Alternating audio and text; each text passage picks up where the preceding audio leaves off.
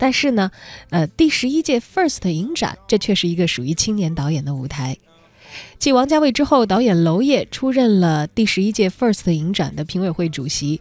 著名影评人托尼·雷恩，还有台湾艺术家陈建仁、摄影师曾健、演员范伟、纪录电影研究者林旭东、演员李烈组成了评委会的阵容。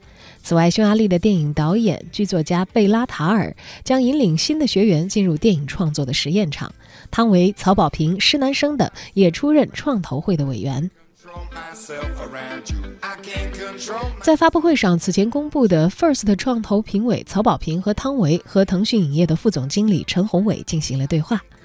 曹保平认为，这几年参加 FIRST 青年影展，呃的电影节创投会的经历，让他发现了年轻文本创作者的思路呢有一些变化。